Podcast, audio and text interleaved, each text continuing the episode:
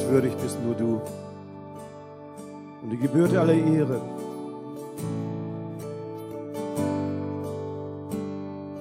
Danke, Jesus, dass wir in dir Hoffnung haben. Danke, Jesus, dass wir in dir Ruhe finden. Danke, Jesus, dass wir in dir Zuversicht haben. Alles wird gut. Alles wird gut. Danke, Jesus, dass du deine Hand ausgestreckt hast und wir sie ergreifen dürfen. Und sinken nicht. Ich dieses Bild von Petrus habe, als du auf dem Wasser gegangen bist. Und Petrus voller Eifer sprach, lass mich zu dir kommen, Jesus. Und du antwortest es ihm, komm. Und er stieg aus aus dem Boot und ging ein, zwei Schritte.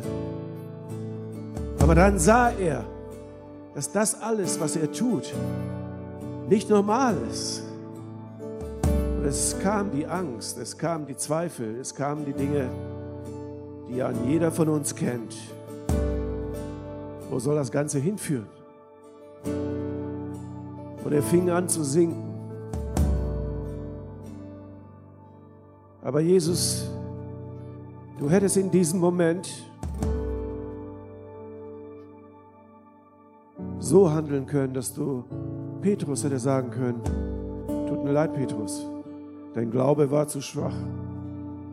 Du hast nicht mir vertraut, du hast mir nicht vertraut, du hast nicht an mich geglaubt. Das ist die Konsequenz deines Übereifers. Aber nein, das hat Jesus nicht getan.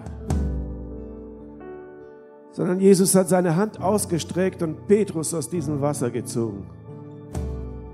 Und sie sind beide mit ins Boot gegangen. Jesus, ich danke dir, dass du deine Hand ausstreckst, auch wenn ich versage. Jesus, ich danke dir, dass du deine Hand ausstreckst, auch wenn ich Angst habe. Danke, dass du deine Hand ausstreckst, auch wenn um mich herum die Stürme toben und ich sehe keine, ja, keine gute Zeit vor mir. Ich habe keine Hoffnung, keine, keine gute Vorausschau. Deine Hand ist da. Du lässt mich nicht los. Danke, Jesus für diesen, ja, für diese, für diese Hand, die du ausstreckst. Danke, Jesus, für diesen Gottesdienst am Karfreitag. Amen. Amen. Ja, Dankeschön euch allen. Ähm, ich wünsche euch wirklich eine ja, gesegnete Zeit, gesegneten Karfreitag. Und circa vor einem Jahr, vielleicht ein paar Wochen früher oder später, weiß ich jetzt nicht, äh, war eine große Bewegung da. Fridays for Future. Und äh, da haben junge Menschen, Schüler, sich äh, ja äh, überlegt, hey, das kann nicht so weitergehen mit unserer ähm, mit unserem Klima, mit unserem mit unserer Natur. Wir gehen in Streik, haben Schule ausgesetzt, haben den Freitag genommen und sind rausgegangen und haben demonstriert. Mit der Zeit kamen auch andere dazu, viel mehr. Und es wurde eine Bewegung äh, international über die ganze Erde verstreut. Und ich weiß noch, letztes Jahr habe ich mir noch gedacht, am Karfreitag, das wäre doch mal ein gutes Thema aufzunehmen und zu sagen, woher habe ich mein äh, Friday for Future. Was ist meine Zukunft? Wer ist meine Zukunft? Und ja, was vielleicht Greta Thunberg und die ganzen Klimaaktivisten nicht in einem Jahr geschafft haben, hat Corona in vier Wochen hingekriegt. Soweit ich mitgekriegt habe, ist es so, dass das Klima sich verbessert hat. Äh, wir haben tolles Wetter. Ich weiß nicht, ob jetzt so viele dabei sind in unserem äh, Livestream. Aber bei den schönen Wetter kann ich mir auch gut vorstellen, dass der eine oder andere noch draußen spazieren geht. Ich war es heute auch. Äh, ich weiß, diejenigen, die mich kennen, was ein Wunder, hatte Herr seine Hand bewegt und Flado hat sich auch dementsprechend dann auf den Weg gemacht. Äh, ja, höchstwahrscheinlich, interessanterweise, schon seit vier Tagen gehe ich in der Natur spazieren. Ähm, ja, das äh, passiert auch manchmal.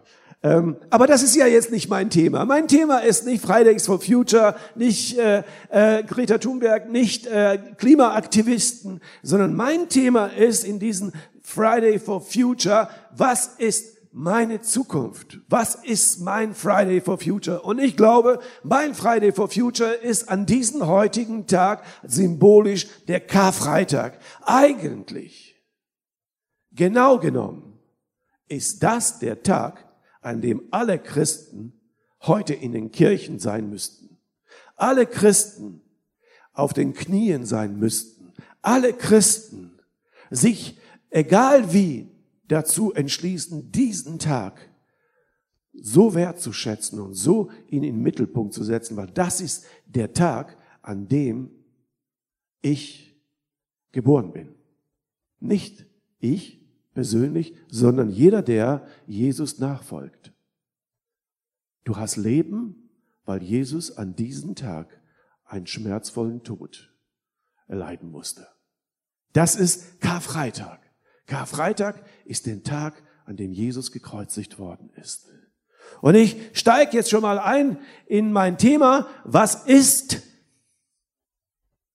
Neid, Gier, Gewalt und Oberflächlichkeit? Ähm, das sind die Dinge, die in unserer Gesellschaft, in unserer Welt sich ausgebreitet haben. Wir haben manchmal, finden mehr Sinn darin, in bestimmten äh, Feiern, in bestimmten Konzerten, in Fußballspielen. Ich liebe Fußball, aber ich weiß auch, wenn ich so Fußballveranstaltungen äh, gesehen habe, ich was für eine Leidenschaft dahinter steckt, welche Emotionen da äh, freigesetzt werden, dass man sich Feindbilder aufbaut, die andere Mannschaft, das sind die Bösen und wir sind die Guten und äh, es ist ein Spiel. Verstehen wir es nicht falsch. Es ist schöne Unterhaltung, aber manchmal verlagert sich das Wichtige als nebensächlich und das Nebensächliche zum Wichtigen. Und so ist es auch in unserer Zeit sehr klar, dass letztendlich wir irgendwo aus der Spur gelaufen sind. Wir sind irgendwie, weiß ich nicht, wie soll ich das sagen, wir haben irgendwie den, die, den, die Abfahrt verpasst und stehen manchmal an Dingen und schauen uns äh, oder ja beobachten die Dinge und denken uns, ja, äh, ist es das? Und wir werden gut unterhalten. Und jetzt stellen wir aber etwas fest in diesen äh, Krisenzeiten. Was ist der Wert dessen? Was ist die Qualität dessen? Was gibt mir das für mein Leben? Vielleicht ist das eine gute Zeit zum Nachdenken. Ich bin überzeugt, dass Gott keine Krankheit schickt. Ich bin überzeugt davon. Und ich halte daran fest. Ich bin überzeugt, dass Gott nicht Corona in diese Welt geschickt hat. Aber ich bin auch überzeugt, dass Gott die Krankheit Corona nutzen kann, damit wir zum Nachdenken kommen, damit wir anfangen zu überlegen. Ich bin überzeugt, dass Gott diese Dinge nutzen kann, benutzen kann, um wirklich uns den Spiegel vors Gesicht zu halten und zu sehen, hey, habt ihr nicht bisschen neben der Spur äh, gelebt? Seid ihr nicht bisschen irgendwie in den Glauben und in der Fantasie äh, gewesen, wo ihr geglaubt habt, das wird ewig so sein? Ich möchte nicht schwarz malen, aber Die Welt ist ungerecht. Das ist eine Tatsache. Die Welt ist ungerecht. Und sie bleibt es. Sie wird sich nicht verändern. Ich weiß nicht, wie es euch geht, aber ich habe so ein beklemmendes Gefühl und hoffentlich werde ich davon frei. Ich habe das beklemmende Gefühl, wenn das alles wieder vorbei ist, wenn äh, Corona wieder vorbei ist und das Alltagsleben wieder normal wird, dass wir sehr schnell das Ganze vergessen haben. Ich weiß nicht, in welchem Film ich das mal geguckt habe. Ich glaube in Matrix oder so, keine Ahnung. Äh, und auf einmal hat die ganze Welt erkannt, in einem Moment, dass sie nicht mehr an Computer angeschlossen worden sind, sondern äh, dass sie an Computer angeschlossen worden sind und dass sie nicht wirklich leben. Und in diesem Moment sind alle stehen geblieben, weil sie in ihren Gedanken, oder wer den Film nicht geguckt hat, sie haben in ihrer Vorstellung, sind sie in einer Realität gewesen, die aber tatsächlich gar nicht da war. Und in dem Moment, als sie das erkannt haben, es gab so, so, so einen Knopfdruck und alle haben erkannt, sie sind gar nicht in der Realität. Das ist alles ein Traum. Das ist alles nur Fiktion, Vision. Äh, sie sind eigentlich angeschlossen als Batterien äh, für irgendwelche Roboter. Ich will das nicht weiter ausdehnen. Ihr braucht auch den Film nicht gucken. Er ist auch jetzt auch nicht so entscheidend wichtig. Was interessant aber bei diesem Film war, ist, dass in dem Moment die Menschheit einmal kurz still geworden ist. Und was ist dann passiert? Nichts. Sie sind weitergelaufen als wenn nichts gewesen wäre. Manchmal habe ich das Gefühl, das beklemmende Gefühl, dass wir Menschen nicht aus unseren Fehlern lernen. Aber ich hoffe, dass wir in dieser Zeit, dass die Christen, die Menschen, die wirklich Gott lieben, Jesus lieben, dass sie aufwachen. Die Bibel nennt das Erweckung, dass sie Christen wach werden und sagen, stopp, stopp, so geht das nicht.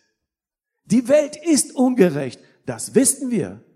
Die Welt ist ungerecht, denn wenn sie gerecht wäre, wenn sie gerecht wäre, dann müsste jeder von uns die Schuld des anderen tragen. Für jeden Mord, für jeden Krieg, für jeden Missbrauch, für jede, äh, was weiß ich denn, Lüge, für jeden Betrug müsste jeder von uns die Schuld mittragen.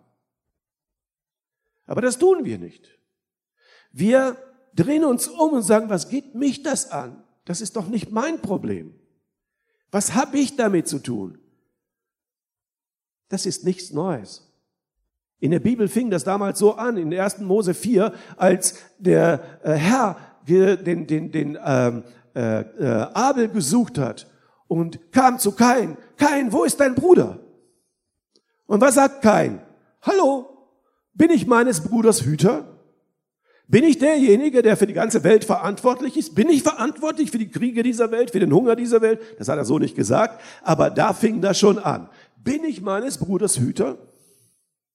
Muss ich mich verantwortlich fühlen für jeden Mist, der der andere macht oder der irgendjemand macht? Nun, in der Geschichte hat er den Mist gebaut. Aber letztendlich, aber das ist ein, ein, ein Persönlichkeits- äh, äh, oder ein, ein, ein Wesenszug des Menschen, äh, sofort mit einer Antwort äh, parat zu sein oder da zu sein, zu sagen, ja, bin ich denn meines Bruders Hüter? Es geht mich doch nichts an, was für Kriege äh, in der Welt stattfinden. Es geht mich doch nicht der Hunger in dieser Welt an. Äh, es interessiert, es berührt mich doch gar nicht. Ich bin doch gar nicht dabei. Ich habe doch nichts gemacht. Ist das so? Habe ich da das nichts gemacht? Habe ich nicht weggeguckt? Habe ich nicht irgendwie, äh, als das alles bekannt gewesen ist, eigentlich vielleicht vor meinem Fernseher gesessen und gesagt, oh, das ist aber schlimm. Aber was habe ich gemacht? Vielleicht umgeschaltet, weil das eine traurige Botschaft war, die Unterhaltungswert hatte, äh, die nicht besonders großen Unterhaltungswert hatte. Ich bin kritisch in diesen Dingen und ihr merkt das. Die Welt ist ungerecht. Und das ist eine Tatsache. Denn wäre sie gerecht, müsste jeder von uns den Schmerz, das Leid, den Hunger des anderen mittragen. Wir machen oft die Augen zu vor den Dingen, die schief laufen in dieser Welt und glauben, sie haben nichts mit uns zu tun, aber wir irren uns. Sie haben wohl was mit uns zu tun. Bei Jesus, und das muss uns klar sein, bei Jesus ging es nicht darum, wir hören immer die Geschichten von Jesus. Und wir, wenn wir die Evangelien lesen, und das ist eine begeisternde Geschichte und es ist toll, aber wir sehen einen Jesus, der Wunder tut, der übers Wasser läuft, der Menschen heilt, der Menschen wieder aufstellt, aufrichtet, die müde und was weiß ich denn äh, gelähmt sind oder oder äh, ja, die die die besessen sind, die werden frei. Und und und und er macht wunderbare Versorgungswunder. Und die Leute denken, hey, das ist ein wow, das ist ein ein ein, ein göttlicher äh, Mann, der von Gott direkt geschickt worden ist. Und er predigte in der Art und Weise und zeigte diese Fähigkeiten, die durch Gott gewirkt sind. Aber das war nicht der Grund, warum er gekommen ist. Manchmal sind auch die Christen daran hängen geblieben und glauben, Jesus ist deswegen gekommen, äh, damit auch wir in die Qualität hineinkommen, Wunder zu tun. Aber die Wunder sind nicht das Entscheidende gewesen. Denn äh, wären sie entscheidend gewesen, Hätte er das auf der ganzen Welt gemacht, hätte er es für jeden Menschen, hätte jeden Menschen gehalten und hätte jeden Menschen befreit und hätte alles das getan. Aber das hat er ja nicht, weil das ja nicht das Ziel seiner Reise war. Was war denn jetzt seine Aufgabe? Es war definitiv nicht die Aufgabe, äh, Menschen zu heilen, übers Wasser zu gehen, Besessene zu befreien, sondern das waren nur Zeichen dafür, dass die Menschen erkennen, dass er der Gesandte ist, der Messias ist, dass er der Sohn Gottes ist. Das war letztendlich nur sozusagen der Einstieg. Worum es aber genau ging, ist nämlich, dass Gott wollte, dass du mit ihm versöhnt wirst. Sein größtes Ziel, seine größte Aufgabe war es, dass du mit Gott versöhnt wirst. Das war das, was ihm so gebrannt hat auf dem Herzen. Er wollte, dass wir alle auf der ganzen Welt wieder mit Gott versöhnt werden. Und er wusste ganz genau, Versöhnung mit Gott funktioniert nicht mit einem schuldigen Menschen. Er muss von der Schuld, von der Sünde, wie das die Bibel nennt, frei werden. Von dem Wegschauen, von dem interessiert mich nicht. Von dem war ich doch nicht. Von dem bin ich meines Bruders Hüter. Von den Dingen befreit zu werden, die Vergebung zu bekommen oder wiederhergestellt zu werden, damit du wieder gerecht wirst vor Gott. Seine Aufgabe war es, dich vor Gott zu bringen. Aber er wusste, so funktioniert das nicht einfach. Das funktioniert nicht einfach, dass du in dem Moment sagst, hey, Jesus, du bist der Messias, ich glaub dir, das ist toll, ich bin mit dir. Äh, und dann ist alles in Ordnung. So funktioniert's nicht. Zumindest zu der damaligen Zeit noch nicht. Denn es musste ein Opfer her. Und jetzt lese ich uns diesen Abschnitt. Was war? Was war passiert in dem Moment? Jesus, Jesus wusste, dass nun alles vollbracht war und um zu erfüllen, was in der Schrift vorausgesagt war, sagte er, ich habe Durst. Sie tauchten einen Schwamm in ein Gefäß mit Weinessig und steckten ihn auf einen Ysop-Zweig, den sie an seinen Lippen hielten. Als Jesus davon genommen hatte, sagte er, es ist vollbracht es ist vollbracht. Da neigte er seinen Kopf und starb. Diesen Gedanken, es ist vollbracht. Karfreitag, 2000 Jahren, ist ein Mann für dich und für mich gestorben und hat gesagt, es ist vollbracht. Ich habe alles dafür getan. Ich habe alles getan damit jeder auf dieser Welt, jeder Mensch, der auf dieser Welt lebt, versöhnt wird mit dem Vater. Dass er nach Hause kommen kann. Dass er in seinem Leben wieder Sinn erkennt. Dass er in seinem Leben weiß, was, ja, was Wert hat und was nicht. Vielleicht denken viele heute darüber nach. Ist meine Arbeit oder das, was ich tue oder was ich bis jetzt getan habe, ist das wertschöpfend?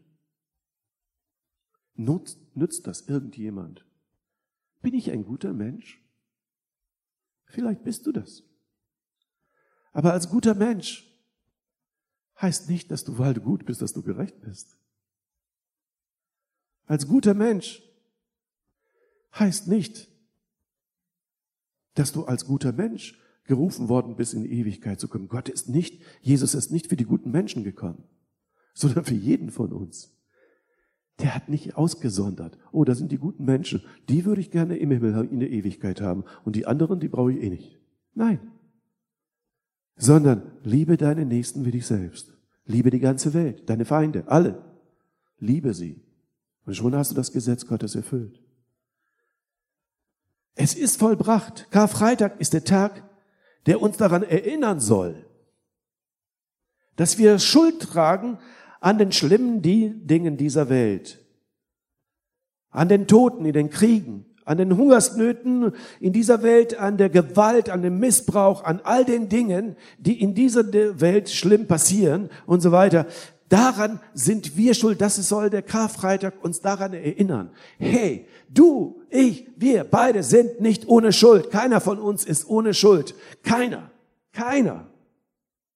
Auch wenn du Christ bist heute, du kannst auch nicht sagen, ich bin, ohne, nicht, äh, ich bin ohne Schuld. Ich werde darauf noch zurückkommen. Aber keiner von uns, ich selber, kann nicht sagen, ich bin ohne Schuld. Ich komme aber darauf noch zurück. Auch wenn wir nichts davon selber getan haben, was, was so grausam und so schlimm ist, auch wenn wir das alles selber nicht getan haben. Trotzdem heißt es nicht, dass ich unschuldig bin. Haben wir doch weggesehen. Oder tun so, als hätten wir es nicht gewusst. Als ginge uns das alles nicht an. Bin ich meines Bruders Hüter? Aber die gute Nachricht, und darauf will ich hinaus, es gibt eine gute Nachricht, die ist Karfreitag passiert. Es gibt eine wunderbare gute Nachricht. Und die ist, ja, du kannst frei werden von aller Schuld und Scham. Du kannst, musst nicht, also jeder, jemand, der schuld ist, jeder, der, jemand, der, der, der, der, der unschuldig ist, der dreht sich nicht um und guckt weg, sondern der schaut aufrecht. Er hat einen aufrechten Gang. Er kann in die Welt aufrecht hineinblicken und sagen, hey, ich bin vielleicht schuld, aber die gute Botschaft, die gute Nachricht ist, ich habe jemand, der mir meine Schuld vergeben hat. Ich habe jemand, der weiß, dass ich schwach bin, dass ich, dass ich schuld bin. Aber ich habe jemand, der mich von meiner Schuld befreit hat, freigesprochen hat.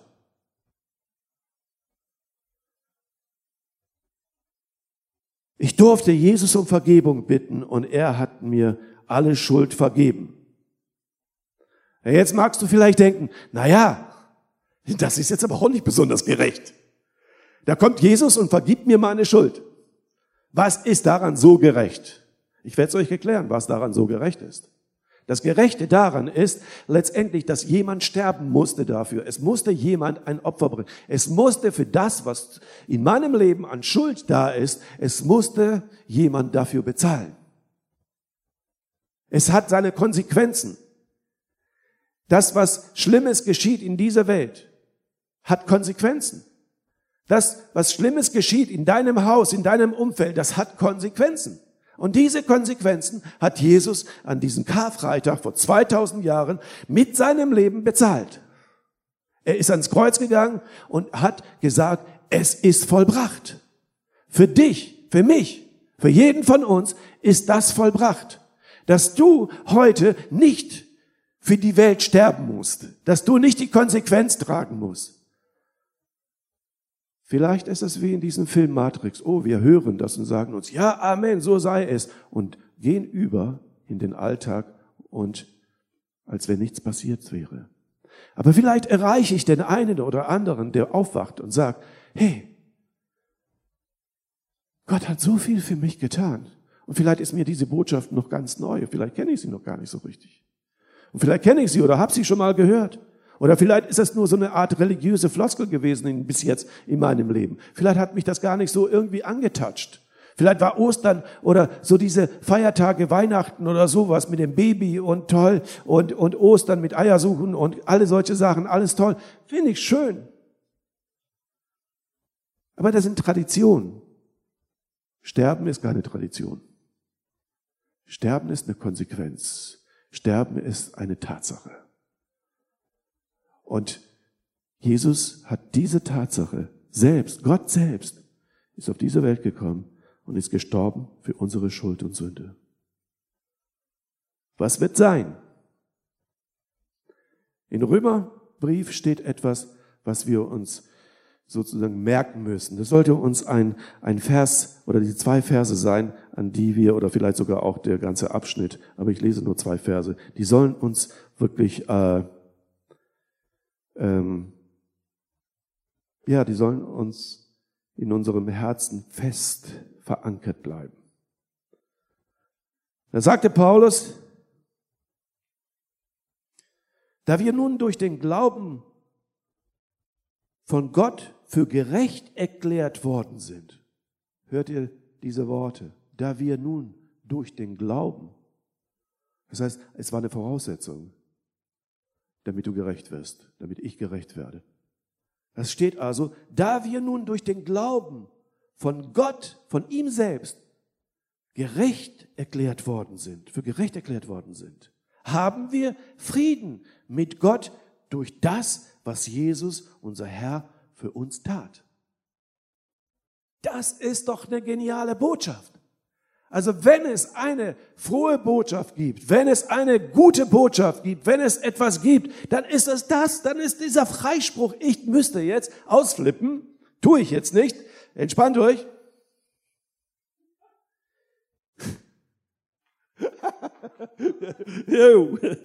Christus hat uns durch den Glauben, ich lese weiter, Christus hat uns durch den Glauben ein Leben aus Gottes Gnade geschenkt, in der wir uns befinden und wir sehen voller Freude und Herrlichkeit oder die Herrlichkeit Gottes entgegen.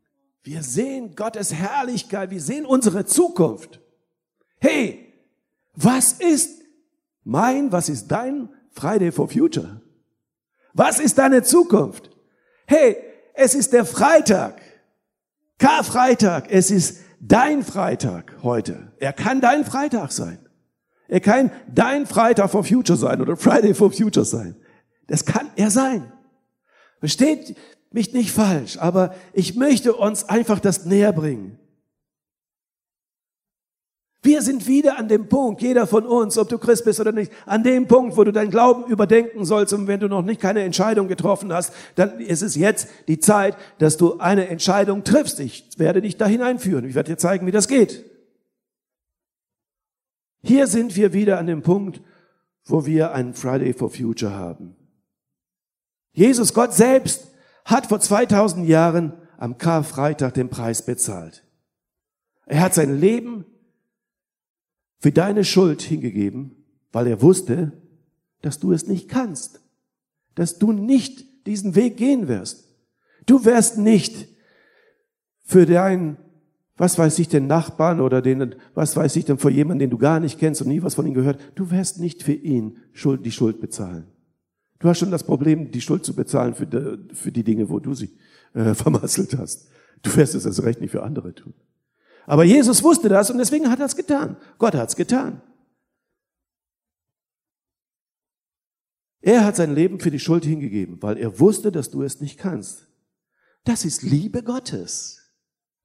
Gott will dir heute klar machen, wie sehr er dich liebt und er möchte dir eine zweite Chance geben.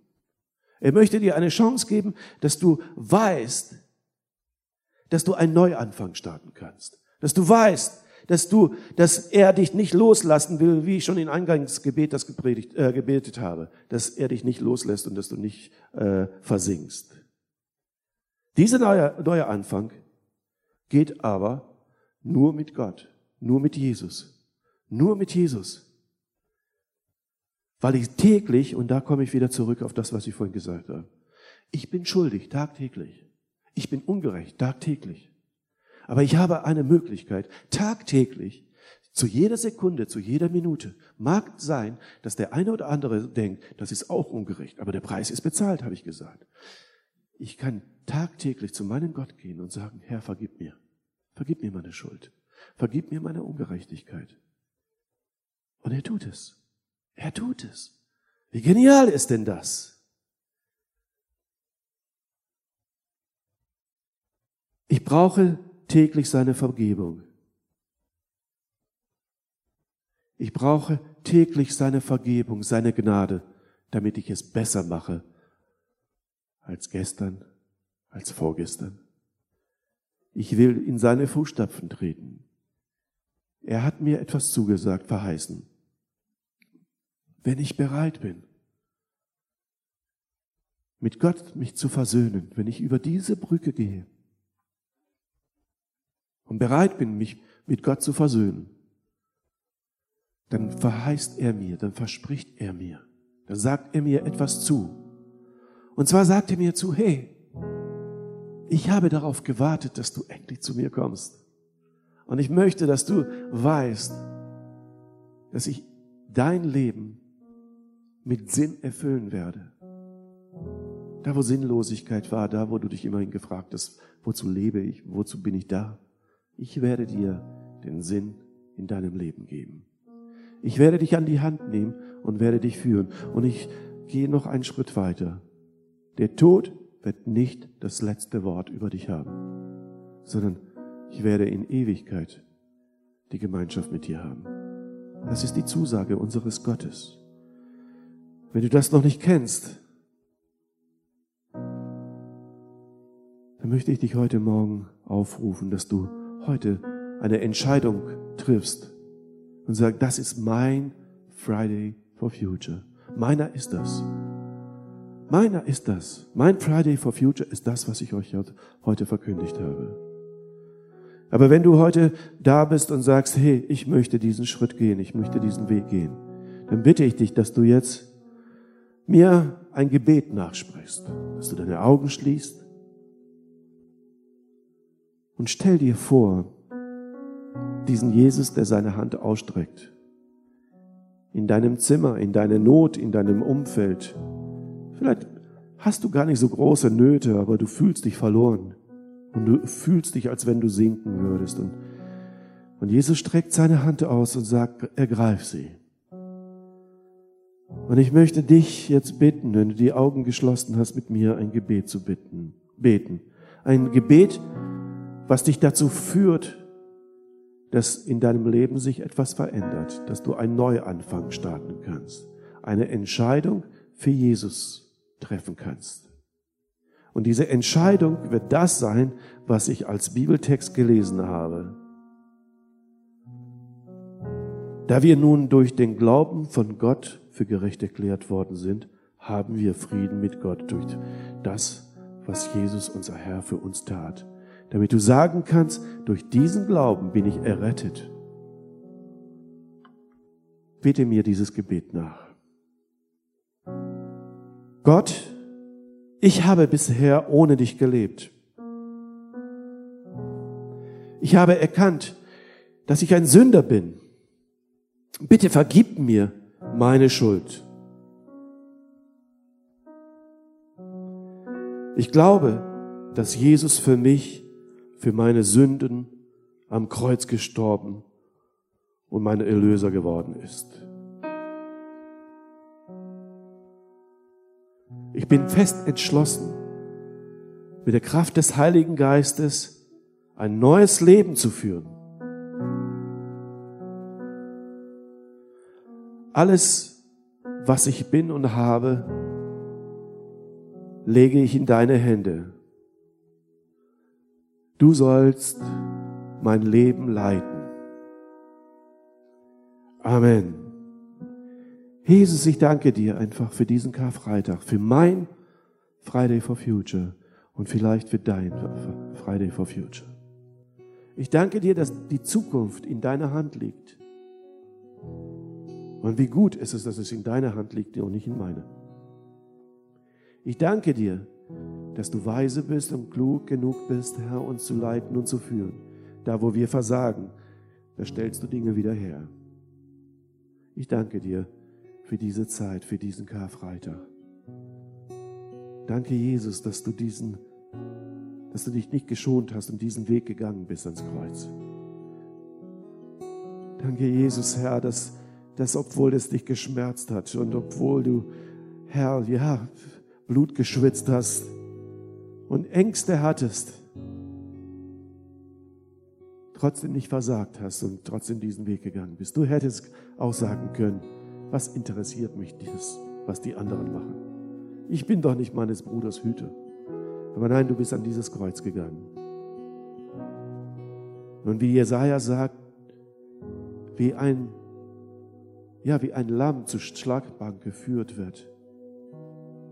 Es hat nicht geschrien. Du hast nicht geschrien, du hast nicht, du hast nicht irgendwo dich gemeldet, hey, hallo, es ist ungerecht. Sondern du bist einfach diesen Weg gegangen. Danke, Jesus, für deine Rettung, für, dein, für deine Tat am Kreuz. Danke, Jesus, für Friday for Future. Amen.